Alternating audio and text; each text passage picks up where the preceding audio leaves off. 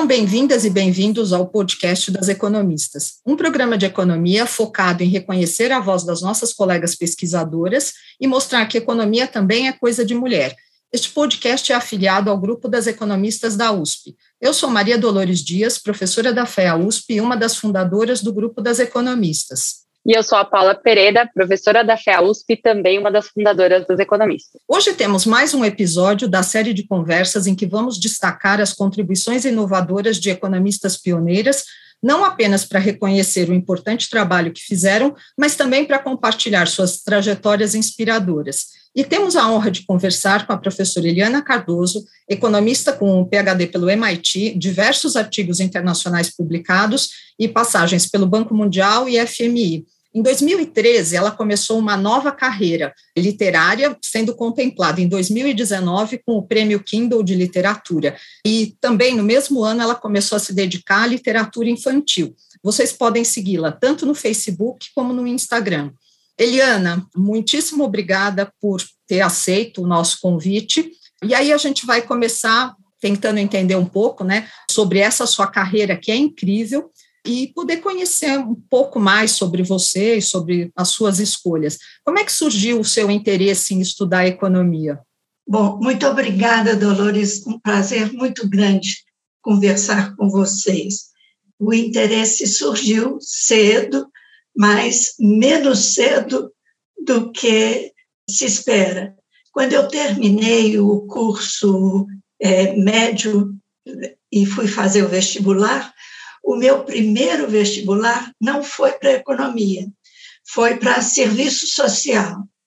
Na época, eu tinha a ilusão de que, como assistente social, eu ia ajudar a minorar a pobreza que eu via ao redor de todos nós, não é? Embora eu pertença a uma família de classe média alta, tive acesso é, aos confortos que esse tipo de grupo oferece aos seus filhos, eu podia ver que existia pobreza e fui fazer assistência social.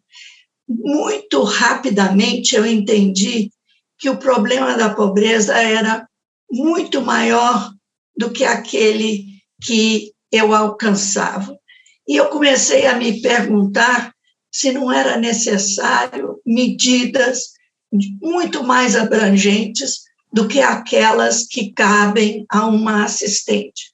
E foi assim que eu me interessei por economia, por política econômica, principalmente, e decidi fazer o vestibular.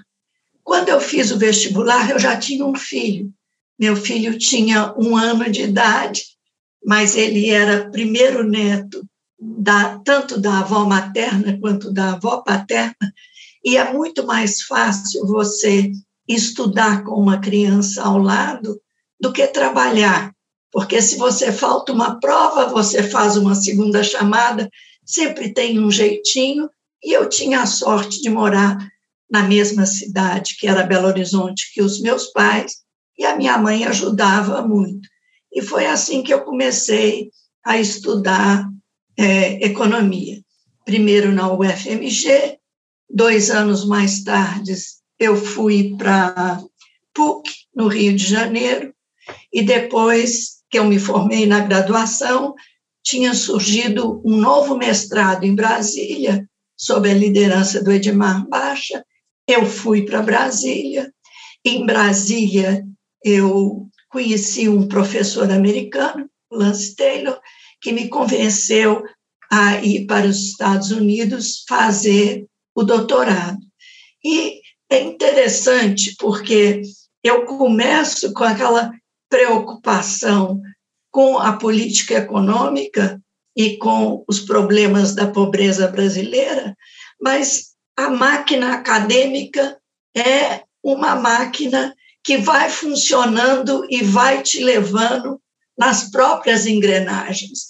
Então, eu começo como estudante e você é recompensada quando se dá bem e continua. E quando eu vi, eu tinha virado professora de economia. Foi assim que começou o meu interesse.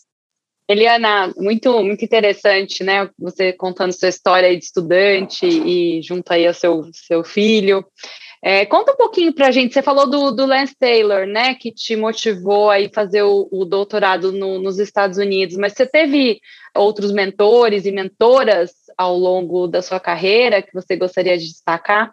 Eu tive vários mentores. Em cada etapa dos meus estudos, sempre havia um professor que era mais dedicado, mais interessado e que eu gostava muito de ouvir.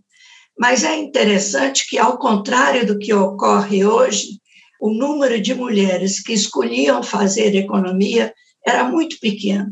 Então, quando eu fui para o MIT, nós éramos uma turma de 21 alunos, apenas três mulheres, eu e duas outras. Então, quer dizer, nós éramos a minoria e os professores, acho que eram todos homens no MIT naqueles anos em que eu estive lá. Hoje há várias professoras, mas não era o que ocorria naquela época. Sim, é, o lance não foi o meu mentor no MIT, embora eu tenha convivido com ele em mais de um curso que ele deu há uma riqueza de professores excepcionais. E na minha época eu convivi com vários professores que eram prêmios Nobel. Bob Solow, Paul Sanderson, Franco Modigliani e por aí vai. Mas o meu mentor mais importante foi um professor que se chamava Rudy Dombos, com quem eu vinha me casar. O Rudy era uma pessoa excepcionalmente intuitivo, ele fazia realmente economia com o estômago, e essa intuição era uma coisa excepcional. Ele era uma pessoa extremamente generosa com o tempo dele, com a dedicação que ele tinha com os alunos. Nós acabamos nos envolvendo e acabamos nos casando. E foi uma experiência muito feliz, em muitas dimensões, não só na colaboração acadêmica, mas a vida em comum com ele era uma vida muito feliz. Ele era muito divertido, muito espirituoso, tinha muito humor. Então, é, foi, foi uma pessoa importante, não só para moldar a minha maneira de fazer economia e de ver economia, mas também a minha maneira de viver. E isso é uma coisa que eu admirei muito na minha convivência com os outros professores do MIT, que eles eram muito humanos, que eles não eram pessoas distantes, frias, não, eles eram realmente dedicados e realmente é, levavam muito a sério o papel de mentores dos seus estudantes. E no MIT eu também convivi com colegas excepcionais, né? Na minha turma, um pouquinho na frente, estava o Paul Krugman, que depois ganhou o prêmio Nobel, estava o Mário Draghi, que quase foi eleito presidente nas eleições na, na Itália. Estava o Pedro Aspi, que foi é, ministro das Finanças do México. Enfim, uma turma que te ensina a ser humilde e conhecer as próprias limitações, não é? Mas foi, foi um período muito feliz e eu acho que eu saí de lá preparada para enfrentar a carreira acadêmica, para dar aula e fazer pesquisas. É, tem uma história que, enfim, é, que é mais ou menos famosa, pelo menos na minha geração, na fé, a gente usava muito o livro de macro do Dornbusch. E a certa altura eh, estávamos, assim, todo mundo estudando para a prova e consta que um grupo estava estudando na biblioteca e, e, não, porque o Dornbusch diz isso, o Dornbusch diz aquilo, e na época ele estava visitando a FEA. Não sei se era um evento, o que era, mas consta que ele passou assim e estava ouvindo aquela turma. Não, porque o Dornbusch disse isso, o Dornbusch disse aquilo, tá no aqui, olha, veja só o que ele está dizendo. Aí dizem que ele abriu a porta e falou assim: é, vocês estão me chamando, é alguma coisa assim? Aí o pessoal, assim, né, assim, uma surpresa enorme, né, ninguém esperaria é, que o Dornbusch estava, já que estava dizendo, assim, olha, eu estou dizendo tudo isso, ou alguma coisa assim.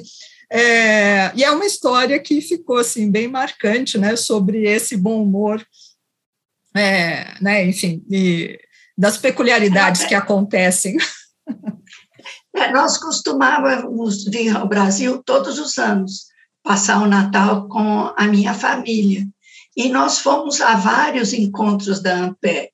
Uhum. Então, tenho fotos na beira da piscina com ele e colegas é, da FEA, da USP, de, de vários lugares. Bom, então, assim, um pouco é, seguindo, né, tem depois toda a sua experiência, sim, que já era riquíssima em termos de né, dos programas de doutorado, mas e, e, a sua experiência como docente ou e mesmo trabalhando em organismos internacionais? Assim, que reflexões você tirou eventualmente, né, conectando com aquela tua preocupação inicial de combate à pobreza? Como é que foi esse período?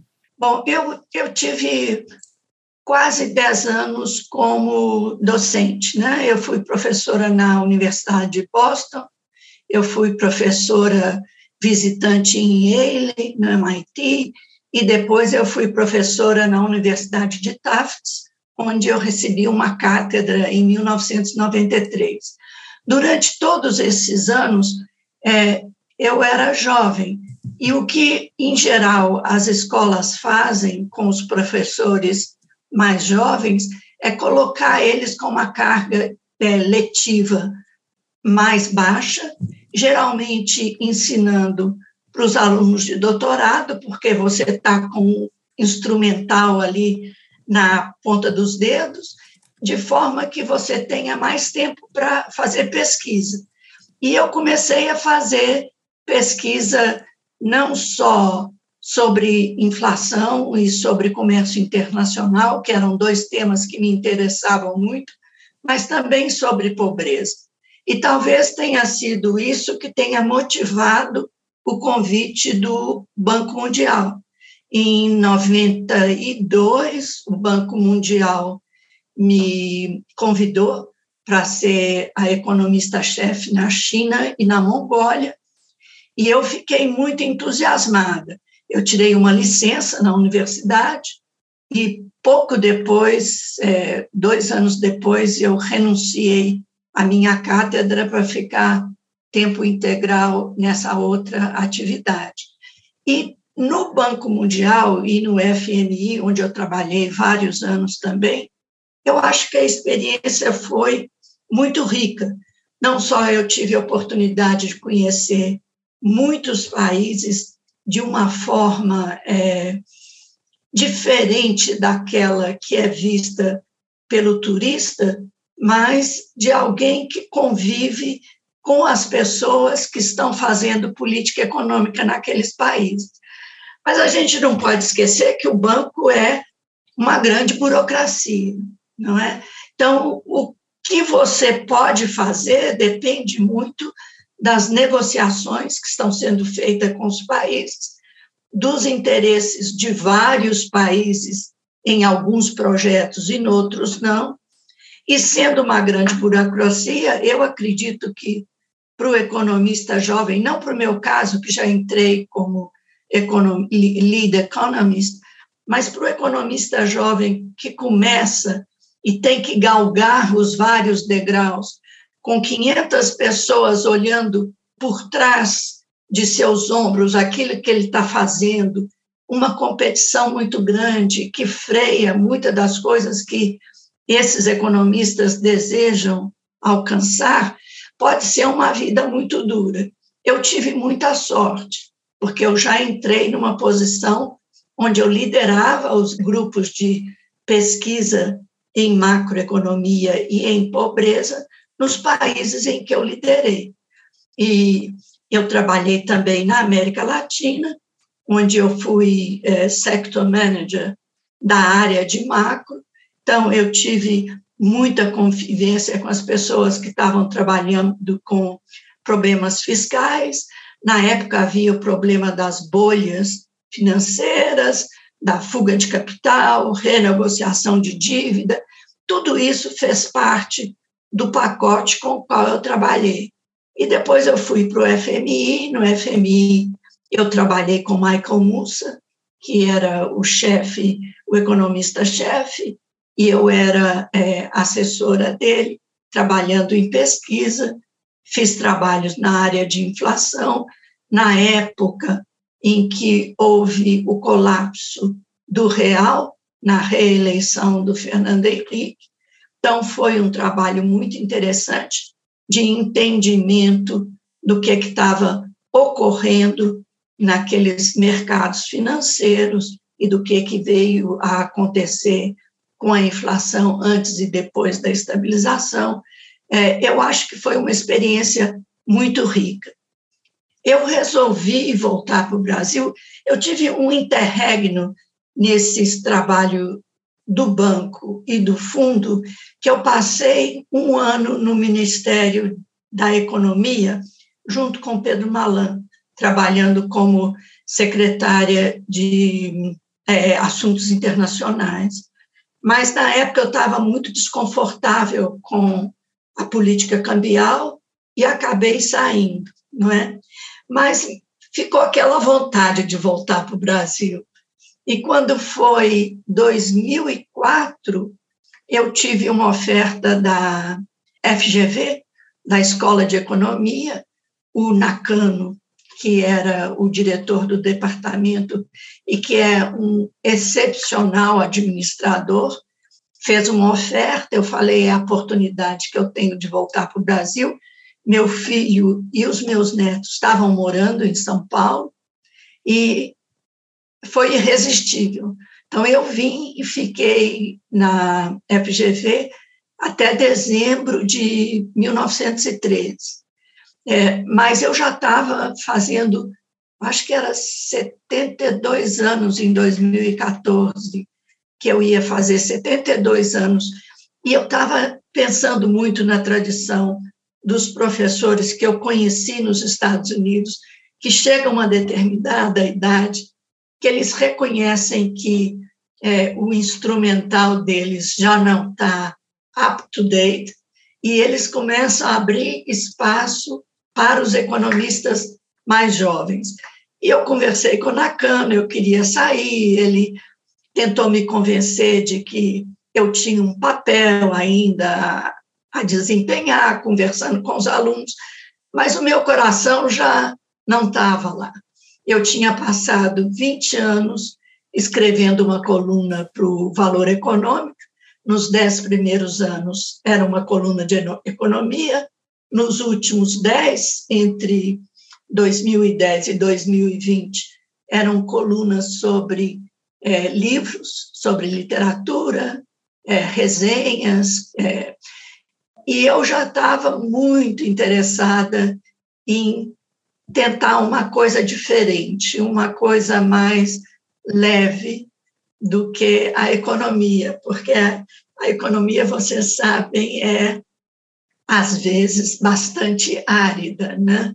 Não é uma não é uma brincadeira e tem toda uma responsabilidade envolvida, porque o que você ensina para os seus alunos tem consequências.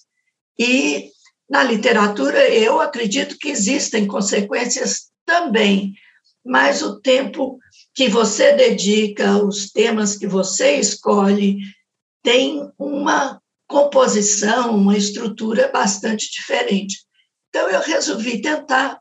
O primeiro livro que eu escrevi se chamava Bonecas Russas, foi finalista do Prêmio São Paulo, publicado pela Companhia das Letras. Eu fiquei muito animada escrevi o Nuvem Negra, e depois, finalmente, é, o Dama de Paus, que foi premiado. Né? Eu gostei muito dessa experiência, porque é uma oportunidade de você, depois de ter lido muito e ter entrado na consciência de outras pessoas, de começar a perceber como que as pessoas são diferentes e como que você pode criar personagens diferentes e que podem interagir e criar histórias é, significativas, não é? Então, quer dizer, em todos esses livros, eu não digo que tem uma protagonista mulher. Eu acho que tem várias mulheres que dividem as luzes do palco, não é? E elas interagem nas bonecas russas, elas se desenvolvem e se intercalam como matrioscas, não é? E, e desenvolvem é, sentimentos e conflitos que eu considero importantes, que eu acho que fazem parte da vida da maioria das mulheres. É, em Nuvem Negra, embora o protagonista seja homem, a narradora é uma mulher, não é?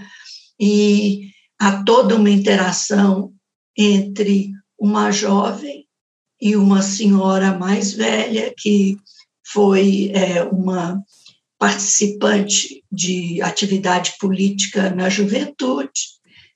E na história do Dama de Paus, mais uma vez, a narradora é uma senhora, as personagens têm conflitos, as personagens têm dificuldade em ser mães, têm ciúmes, tem segredos, tem silêncios, enfim, eu acho que é uma vida feminina bastante rica e todas elas estão enfronhadas na realidade brasileira, não é?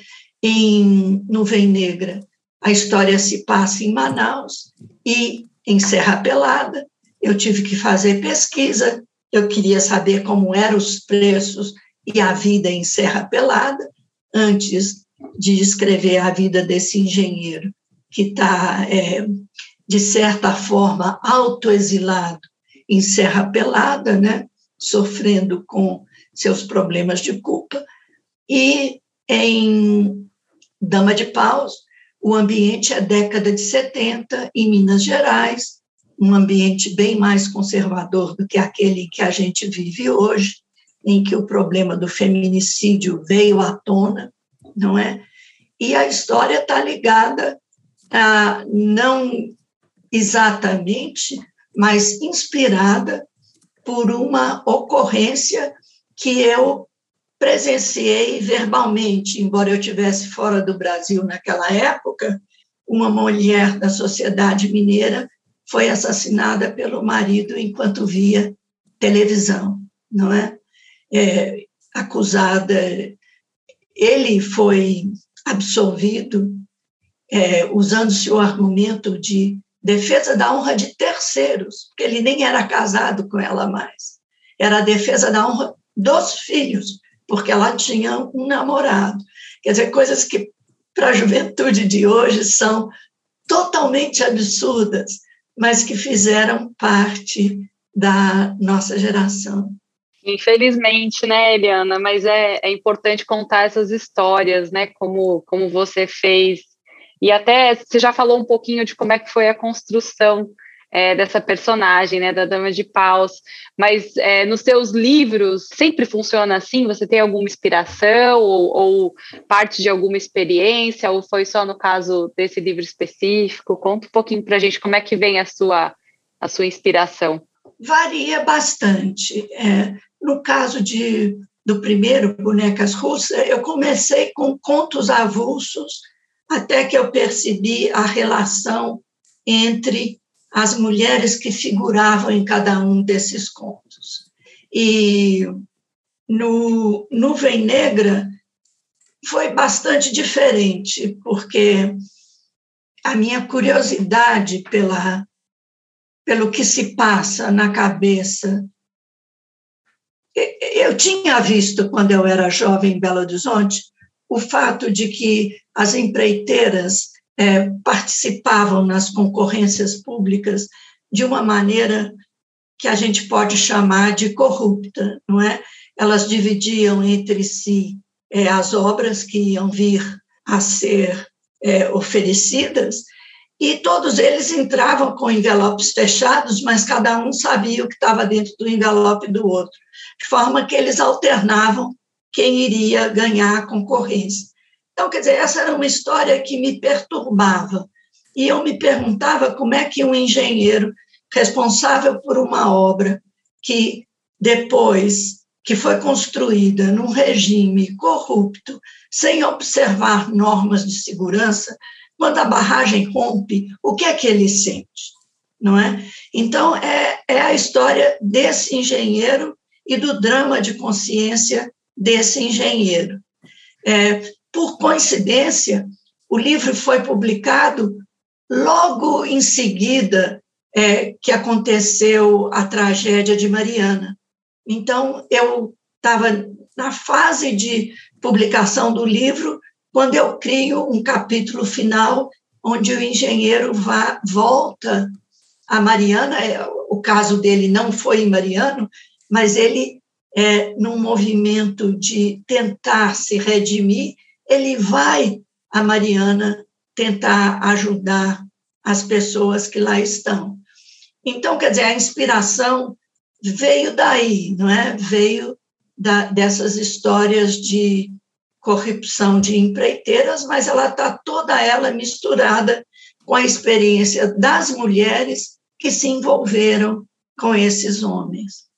Mas o Manfred João, é, ele é uma personagem peculiar, porque, de certo modo, ele tem um mecanismo de fuga dos seus conflitos internos. Uma fuga pode ser inconsciente ou consciente, e é uma característica assim, psicológica curiosa. Eu acho que a, a maioria das pessoas tem mecanismo de defesa, não é? Então, quer dizer, ele chega a ter uma, uma alucinação, não é? Então, quer dizer, tem um desequilíbrio ali. É, o, o livro não cria explicações para esse desequilíbrio, embora haja alusões a uma infância conflituosa. E meu livro não tem nenhuma pretensão psicanalítica.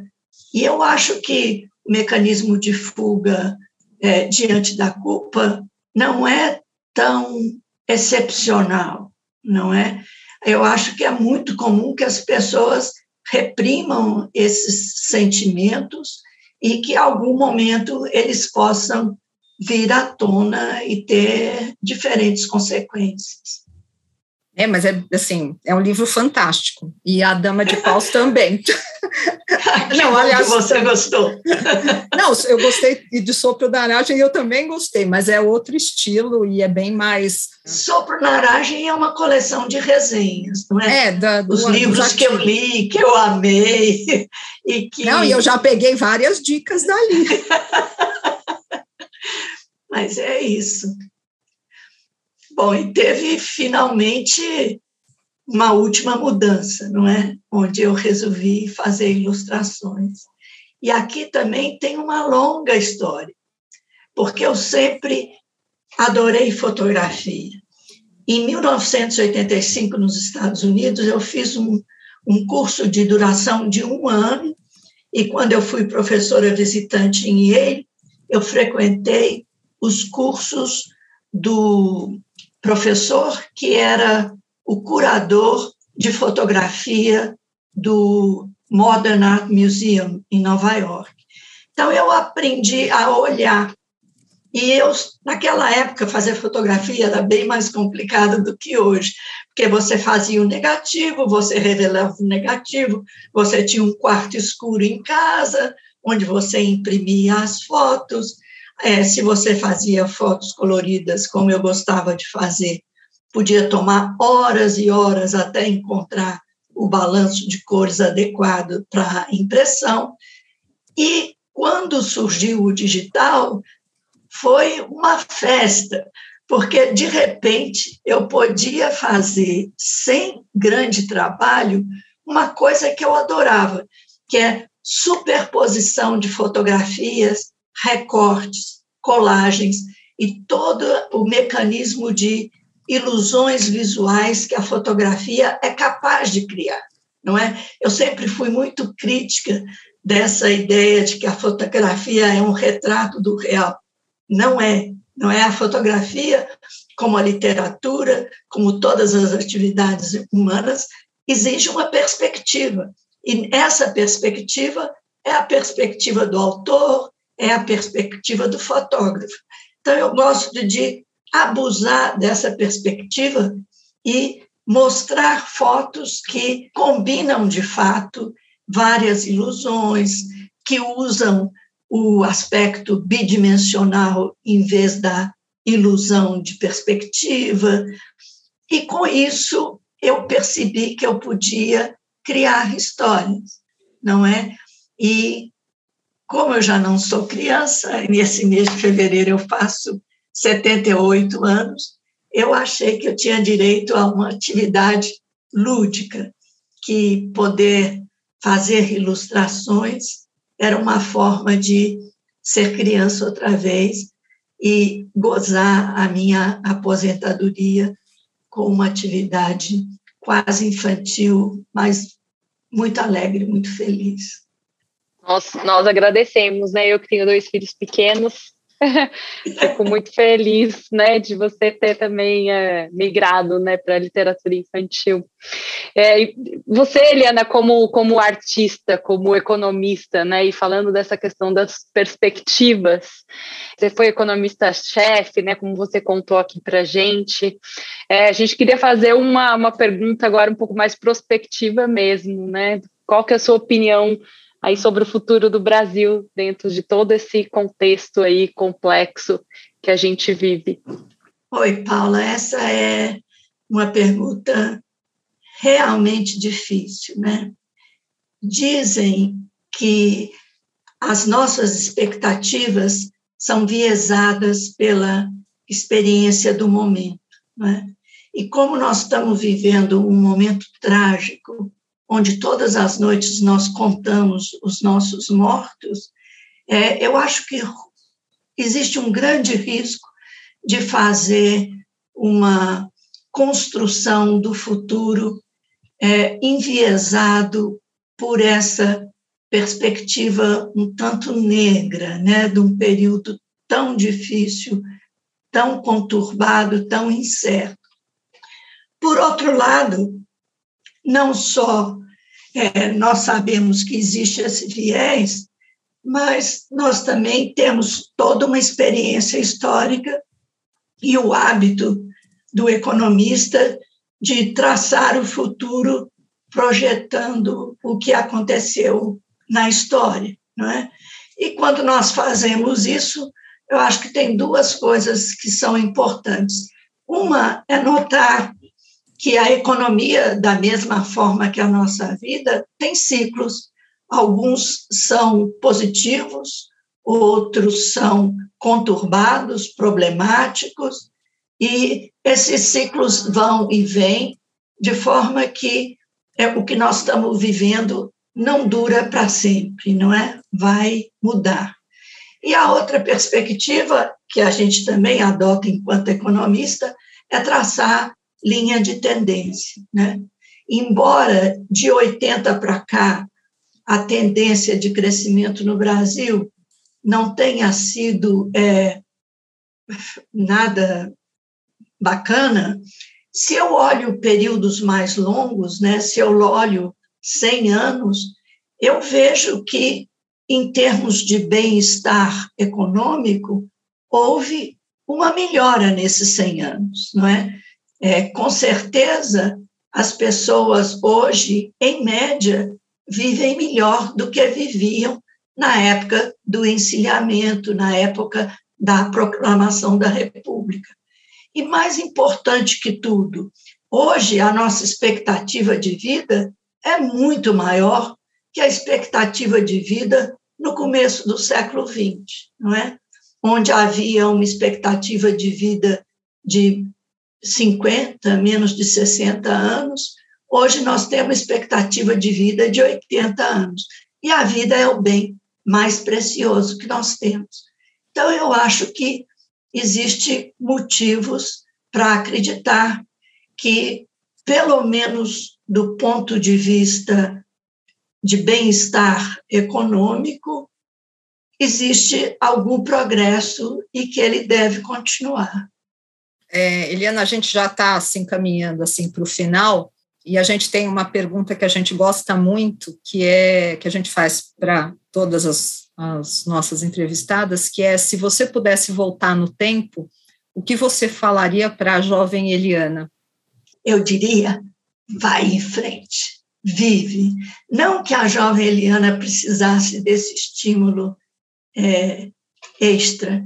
Eu acho que eu estava muito interessada na vida, que eu queria muito viver, que a minha vida foi muito rica, é, que a vida não é um texto literário que você pode editar e mudar é, coisas que aconteceram. Eu gosto de honrar o meu passado. Então, eu tive períodos duros, eu tive períodos mais leves, eu tive sofrimentos, eu tive alegrias. Todas essas experiências são parte da minha vida, são parte integral de quem eu sou. Eu não faria nada diferente. Por isso que eu digo, vá em frente e vive. Nossa, obrigada, Eliana. Super obrigada. Foi lindo. É, obrigada a vocês. Eu que agradeço. Uma grande, uma grande honra e um prazer, viu? Prazer meu. Obrigadíssimo. A gente fica por aqui. O podcast das economistas continua em alguns dias. Assina nosso feed para você saber quando a gente vai subir mais um episódio.